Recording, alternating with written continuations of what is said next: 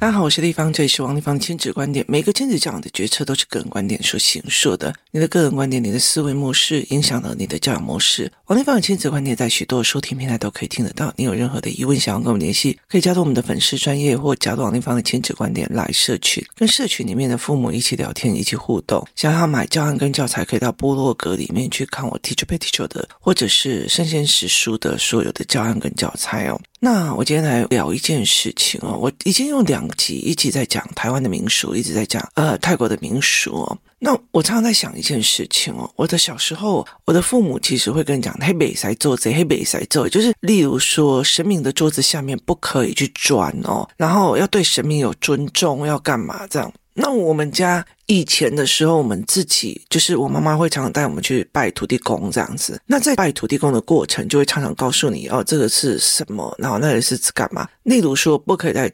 神桌下面窜这件事情，对我们当时的小小孩来讲是非常非常可以清楚的知道的，他是一个非常理解的。可是其实纵使这个样子，大人还是有很多事情没有跟我们说，例如说，呃，什么钱仙碟仙呐，然后呃，什么叫做冥婚呐，这些很少讲，有时候是犯了以后才被毒打，然后你才会。断断续续知道，可是，一直到后面哦，其实我觉得在那个年代里面，比较年轻的年代有很多都是在看那个什么台湾民间故事起来的。那那些台湾民间故事里面，就很多的鬼神传说，所以多多少少有一点点概念，其实都是功不可没啊。台湾民间故事的那种乡土戏剧，那里面就有非常非常多的这种演出的模式啊。早期我对这种电视哦，就是你既觉得它蛮 low，然后又很想看哦，所以就会觉得非常非常的有趣，就是那种心态是很有趣的。可是我后来会觉得，现在对我来讲，我就觉得那个时候对我功不可没。那有一天我在上思考课的时候，就有孩子来谈鬼的事情哦，因为嗯、呃，家边的小孩要去泰国，所以我会有拿一些鬼的文章给他们。那我就会觉得说，为什么有些妈妈回去会跟他们谈这篇文章在想什么？那他的逻辑是什么？可是有些不会哦。例如有一个，他就是写他偷了人家的东西，然后又做了什么什么。别人设他的局势，呃，你如果不想要自己被鬼抓，你就要去把自己的八字写在别人的身上，然后鬼就会以为是他，就会抓他。那我后来在跟孩子们聊这件事情的时候，我就说。就是鬼跟其实人间是一样的哦，所以你没有杀人放火，警察也不能杀，就是他就不能关了你，也不能枪毙你。就是在台湾，在台湾啊，在台湾哦，就是如果你杀人放火，然后并经过审判之后，然后就。有理由，就是是因为你造成社会上的命的呃状况，所以他才会进入了所谓的枪毙的这个过程。我说那阴界也是一样哦，这个人没有犯任何一点，他没有犯任何一点错事，鬼是没有办法来冲你的。所以我常常都跟很多的孩子讲说，你们如果要做，就是讲话，或是常常做一点善事，你就是去 seven 旁边有一个，或者是你看到捐赠箱，你就一块一块，就是那那个起心动念，然后我就有会跟他们这样讲。那所以他们在看这篇文的时候，就觉得那去看那个逻辑。那对我来讲，宗教是有逻辑思维的，所以我会去看那个宗教思维逻辑。如果我今天我在跟他们上泰国的思考课的时候，泰国的为什么他们会有嗯古曼童，为什么会有他们会有对鬼的尊敬？那你就要从宗教的灵魂学来聊。然后他就说，那就只有泰国。我说不是哦，在灵魂学里面有很多很多的宗教，不同的宗教，只是我们解读不同，就是同一句话解读不同，同。这个东西的说法不同，这个是桌子跟是 table 是不一样的，这样子而已哦。所以你用什么角度去跟孩子讲说黑北赛，嘿安诺嘿安诺这样？可是重点在于是啊，孩子们不可能在他的人生里面没有这种讨论哦。那天有个小女孩就过来跟我讲说，地方姨。我可以问你一件事吗？我们班有一个同学，他就跟我讲说，他看得到鬼，然后他就指着某一个地方说：“你看那边有个鬼这样子。”然后我就问他说：“那你有看到吗？”说：“我没有啊。”那我就说：“因为这个女孩子之前会看得到，那我请她妈妈用一个方法，就是让她尽量多吃牛肉，然后看不到。”她说：“可是我现在就看不太到。”我说：“嗯，很好。”那他就说：“那一定。”定有吗？我说不一定，因为有些人会看得到气，有些人会看到灵。我说不一定，我我我认识的很多人讲的描述的，或者是有时候这个人他有缘看得到 A，没有缘看得到 B，也是有可能的，或者是他有没有能力，或者是有没有功力可以显现，也不一定这样。所以我就会去跟他谈，我就说你们班堂他谈这些嘛？他说常常哦，就很多的小孩，因为他们对鬼的恐惧，而不知道为什么人的恐惧是因为不熟悉、不了解、不知道而来的。所以在他们这种一直恐惧，然后一直聊天的过程里面，又加深了讲的神神秘秘、恐恐怖怖的过程里面，反而把这一件事情更恐怖与恐惧化。可是人一有恐惧，他其实就容易做错误的决策。所以我后来与其去这样子的时候，我还不如就是让孩子理解所有的宗教理论哦。那呃，同样一件事情，哪一个东西的灵会做什么样的事？或者是哪些事情是怎么处理的，我就会跟他讲哦。例如说，以泰国来说，泰国会在门口摆一个类似就是供奉台，然后一个小屋。那有些人他们是在讲说这是地基主，然后就是那边的地基主。那有些人就是说，呃，我在外面就是门口外，然后拜拜呀、然后拜洪水、拜糖果、拜一些东西，取悦外面的鬼，那他就不会进我家门了哦。那呃，有些人就是说那个那个是神台这样子哦。那后来小孩子问我，就说这件事很简单，就是台湾有一些原住民，他们那时候早期的时候，原住民他们有一些习俗是人死了之后就把它放床下，就是家里面的床下，就埋在床下就对了哦。所以他就觉得说，你既然是这个家的人死了，就要保护这个家，那你也要一直留在，所以他就把他埋葬在床床下。那后来呢，因为每一块土地都有一个先祖在下面，那它就会变成这个地的。地基主，地基主的概念很大部分是从这边来的，那所以它就是地基主这样子哦，那所以它就会变成这个土地，他在管这个，因为我我就在这里嘛。那跟呃台湾人，例如说台湾人有一些像我家好了，我家呃有一些田啊、呃，那些田到最后我就说为什么是没有卖出去还是怎么样哦？那些田后来有的要卖人，然后有些人卖不出去，为什么卖不出去呢？因为祖先怕子孙不孝，然后败家，然后不做事，所以有些祖先会要求他死掉一定要在田中央，就是要葬在田中央。那一般我们只要看到说在田中央的，就是田中央有一个墓，那大部分的人就不会去买哦，那他会变成那个地方的土地守护者的灵的一个概念。所以其实你说泰国的在。门口里面拜的到底是地基主还是是鬼魂？它其实都是一样的，它就是同样的一个逻辑的思维概念，所以我就会用这种逻辑的思维概念跟不同的角度的观换来跟孩子聊。那呃，包括说孩子就会问我说。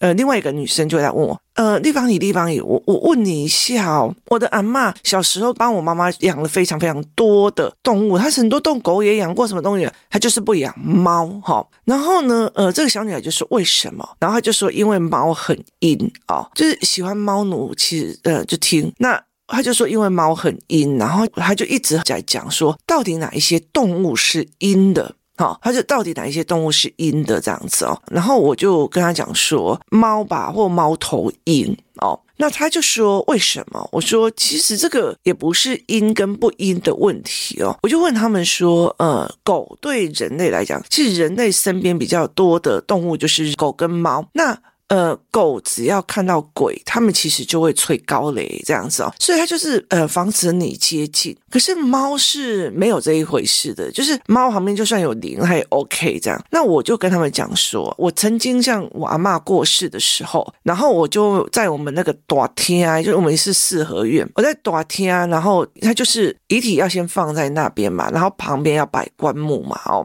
所以入棺是入棺的一个时间，所以它其实必须有一个灵堂。然后旁边有棺木这样子哦，后来才会进棺木这样。那所以其实台湾人必须要守灵，守灵就是晚上你要去守着。那晚上守着的最大的原因就是，呃，怕猫去去弄弄那个灵堂，因为猫会跳上桌子嘛，所以其实在网络上我会给他们看说，你看在网络上有些猫就会去呃把那个新明豆那个新明给弄倒啊，然后那个香也给它弄倒，就他们没有一个前进心跟攻击心的意思，对以前的人来讲哦，所以他就会觉得说这个猫不好，因为他会把它弄倒。那如果家里在办丧事的人的时候，就会觉得说这个猫会来乱哦，那甚至呃，因为猫跳过了尸体的话，就是往生者的遗体的话，那他就有可能就是因为静电的作用，这整个人弹起来这样。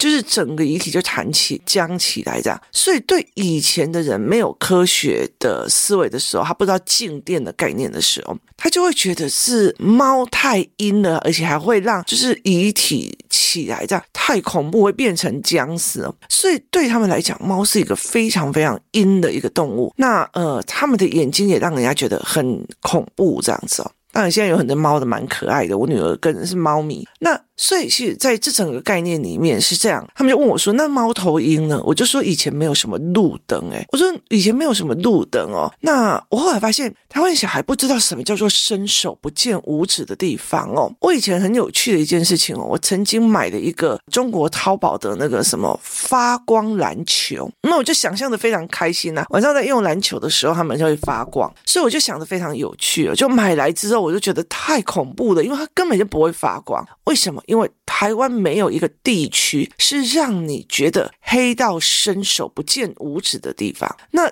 这种发光篮球是吸光之后在很黑暗的地方才会展现出来，所以我就把我家的房间都全部都关到最暗，让他看到整个伸手不见五指的时候，真的就是一颗篮球发光在中间哦。可问题在于是哦。你如果在黑暗当中，两个就只有一颗发光的篮球跑来跑去的时候哦，你看不到对方的手是怎么打篮球的，你就看到球从一个你没有办法预估的速度跟转速跟方向冲过来的时候，那真的是好可怕。那我那时候有一次在那个呃树屋的时候，我们要去看金沙，去那个欧斯鲁。那晚上住那里的时候，很多人就跟我讲说，那边晚上伸手不见五指，因为他们路边真的都没有灯。所以其实那个时候我有讲过我对灯的焦虑，我走到哪里我的包包里面一定要有个灯就对了。所以那太可怕了，因为你你整路都看不到有路，然后有灯的，然后你是伸手不见五指，你连自己的小孩手握着你看不到他的手，所以那个完全都是让人家觉得很恐惧的哦。那我就说，可是你走在那样的地方，那你手上可能只有一个小小的蜡烛跟灯笼光，这时候还有那种。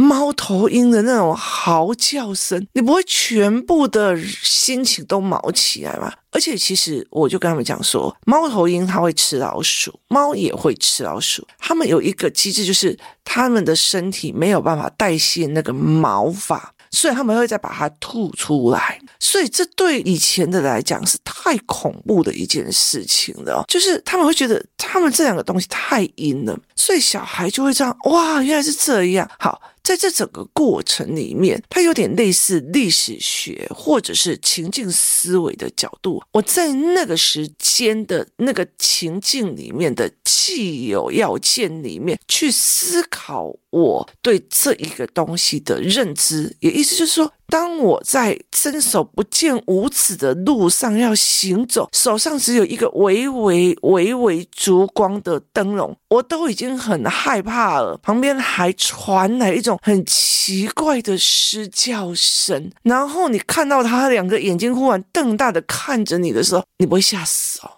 就是在那个时候，其实你不知道的，所以你会觉得很害怕。那你不知道，当你在守灵的时候，就是家里有人往生，在守灵的时候，你是很恐惧的，你是很害怕的，然后所有人都在睡觉，你会很很担心的。可是这个时候，如果有忽然猫跳过去，然后导致那个大体就这样咚起来，这样那个是会吓死人的。所以对这些人来讲，第一件事情是在那个年纪里面，在那个年代里面的那个习俗的那个当下，然后。因为不具备科学的知识，所以他们就会直接定义说，猫头鹰跟猫是非常非常阴的动物。好，孩子们都会来问这种很奇怪的问题，就是。他们会想要去找一个他信任的人来跟他聊这种思维，而我们是用什么角度去跟他讲这种事？哎呀，小孩子不要讲鬼了，哎呀，小孩子不要怎样啊？哎呀，你就是哦，早上讲太多鬼，这样晚上睡不着吼。嗯，你了解的意思吗？甚至鬼片，他们就一群人，然后就在那咿咿啊啊，在那边越来越可怕，就会。导致他的恐惧圈是加大，恐惧圈加大之后，说你要改，我跟你讲，这个才可以辟邪，那个才可以怎样怎样怎样，那个是不行的哦。像我们家的孩子，如果真的是呃遇过我或我们家孩子，或者甚至工作室里面的小孩，我们几乎都会像我的孩子，我们会在手上那个绑红绳，就是像我会用那种什么，我们会有绑一个手链，然后它就是一个红绳，那红绳里面是有金子的这样子，就是一个金饰，把它当成首饰在用。那我的孩子就问我说为什么？我就说其实就是鬼很怕火，所以其实你身上有带一点红，其实他们就会觉得，哎，那可是。是不是我还是怎么样？他会离得比较远哦，所以是一个保护自己的机制。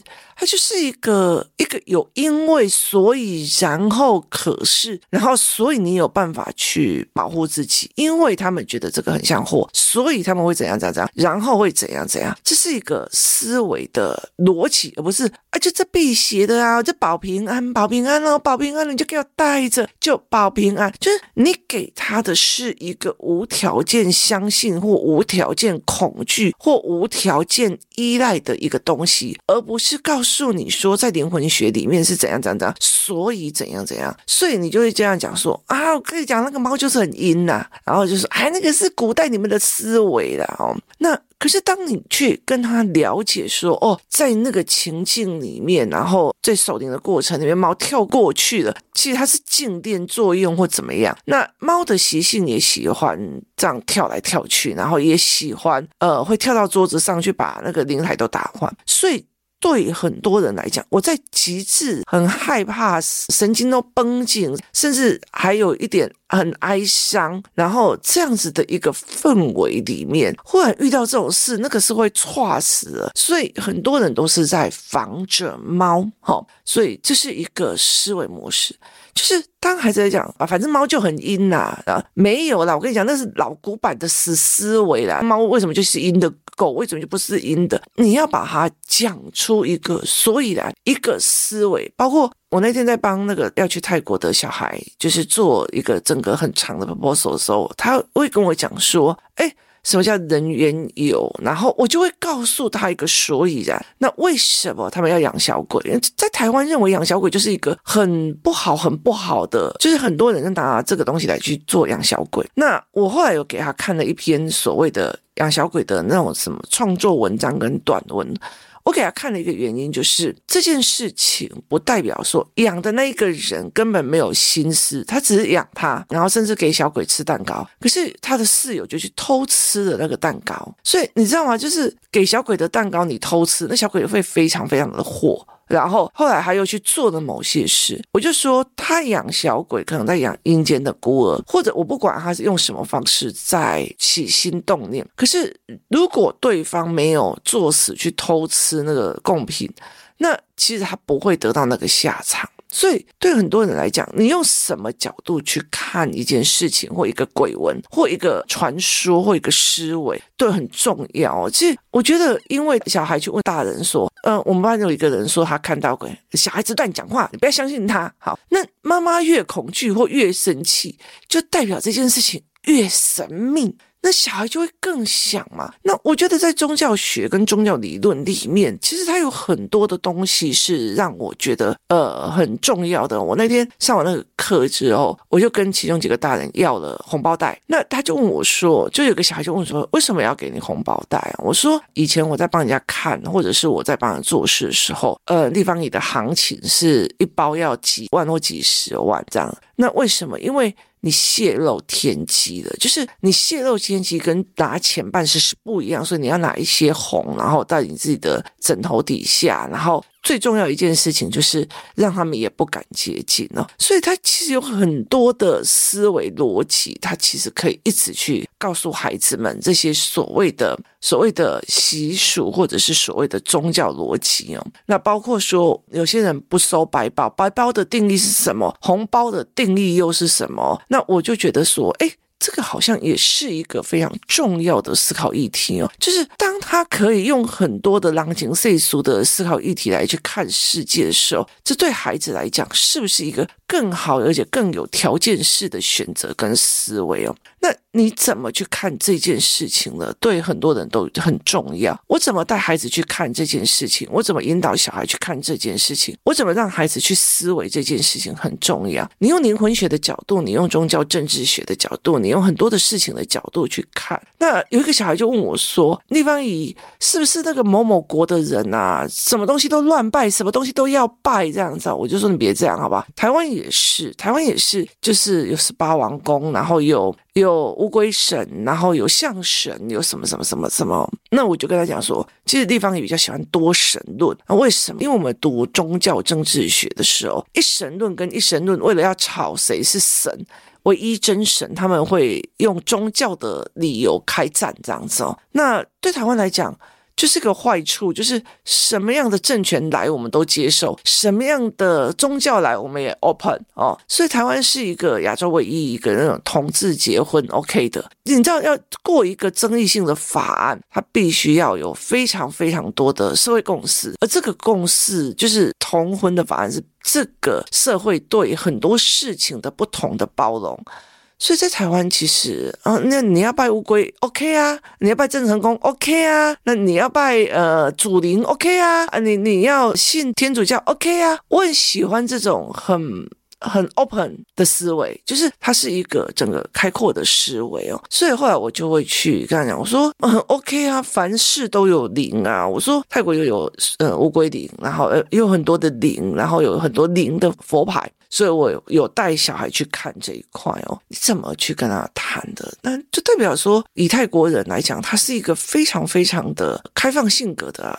一个国家，所以其实，在看泰剧的时候，你就会发现，他们古时候的人，也让荷兰人进去他们那边做生意，法国人啊什么，他很 open 的，就是让他全部都进来做生意，然后通婚什么都 OK 的，他不太像中国这样锁国不让人家进去，然后到最后别人想要为了要进入那个港口而发动战争，所以其实。它是一个让我觉得诶蛮有趣的一个思维哦。那你用什么样的思维？就哎呦那个恶心，那不是科学。哎，那个我跟你讲哦，不是我们的神，那些人都是魔鬼。就是你用什么样的价值跟角度跟方式，去带领孩子去看宗教这一块哦，它也是一个非常重要的一个思维哦。因为毕竟未来知识越来越多传播的时候，很多的宗教是因为人对未来无知跟对未来的恐。恐惧，还有对大自然的无知跟恐惧而产生的。可是，当越来越多在证明这些事情不一样的时候，那